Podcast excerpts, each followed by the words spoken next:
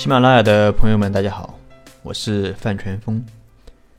针对合伙人在创业的过程中，小股东贡献越来越大，想调整股权，但大股东不愿意怎么办的问题，我们前面讲了用涨工资、发奖金、搞业绩提成以及动态分红，但这些都或多或少的存在这样那样的问题。今天我们来分享一下增资扩股法。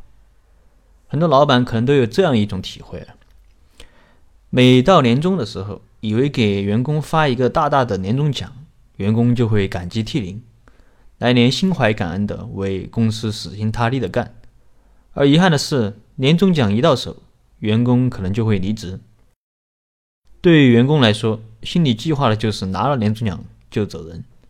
你以为能够财散人聚，结果可能是人财两空。这个现象不仅仅是发生在员工和老板身上，合伙人之间也是一样的。特别是对于那些能力强的合伙人，当初就是因为没有钱才入了个小股，整天累死累活的。这公司一半以上的利润都是我创造的，我才百分之五的股权。特别是对于那种远期规划了上市的公司，那一上市啊，这股权的价值可能就是几十倍甚至几百倍的翻。那不好意思，就这点股权，我不陪你玩了。不但他自己不陪你玩，还带着团队一起走。就算我们退一步讲，你可以用分红或者其他方式解决一部分的利益问题，但对于这种能力强、贡献大的小股东，他肯定是希望自己能够有一定的话语权。而这个问题啊，你发再多钱都解决不了。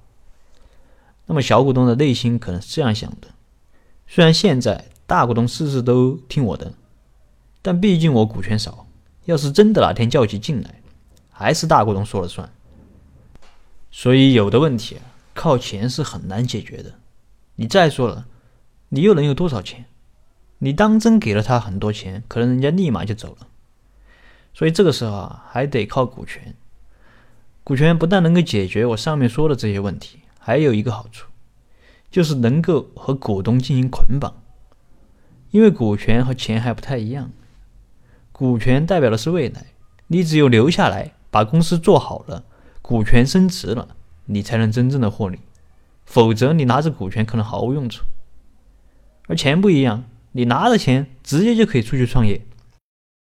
那有的朋友说，那万一给了股权，人家就走了怎么办？这个我后面会在股东的约束机制里面专门讲。那么回到今天的话题。如果没有设置期权池，啊，大股东也不愿意转让手中的股权，怎么办？那么这个时候啊，可以考虑使用增资扩股这种变通的做法来解决这个问题。具体怎么操作呢？那每年股东会可以形成一项决议，给公司增资扩股。假设公司的注册资本啊是一百万，如果按照一元一股来算，就是一百万股。那么增资十万股，那么这个时候啊，比如说我们增资十万股，这十万股可以由当年有突出贡献的股东来认购。如果小股东本来只有十万股，再认购新增的十万股，那么他就有二十万股了，持股比例就从原来的百分之十上升到了百分之十八。但如果不是小股东贡献大，而是大股东贡献大的话，那么这种方法就要慎重了。因为本来大股东的持股比例就比较高，如果再进一步扩大股东的持股比例，那么小股东的持股比例就会越来越小，这样可能会进一步降低小股东工作的动力。当然，这些都是相对的，还是要根据具体情况来。另外啊，增资扩股还有一个好处，就是集资。相对于分红、发奖金这些，特别是对于初创企业来说。公司未来的前景不明朗，资金也比较匮乏，你涨工资、发奖金这些会进一步增加公司的成本，肯定会对公司长远的发展造成一定的影响。不要公司稍微赚了点钱，大家就想着怎么分钱，为长远考虑，公司赚了钱还是应该更多的投入到生产和研发上去。那么增资扩股不但不会增加公司的成本，还可以进一步的筹集资金。这样对于企业，特别是资金上有困难的企业，绝对是利大于弊的。同时，增资扩股对于股东来说也是一种考验。你看好公司的发展，愿意为公司付出，光嘴上说不行啊！公司要增资扩股，要你继续投钱，你得用实际行动来支持啊！如果股东心里面不看好公司，或者有其他的想法，不愿意和公司长期捆绑，那么他可能是不愿意继续向公司投钱的，更愿意选择涨工资或者分红，因为公司好不好无所谓，反正我是挣到钱了。所以这也是对股东的一种考验。如果股东真没钱怎么办？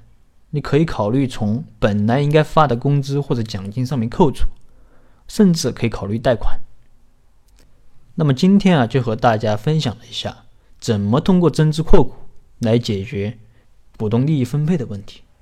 如果你有疑问，可以跟我留言或者添加我的微信，我们再深入沟通。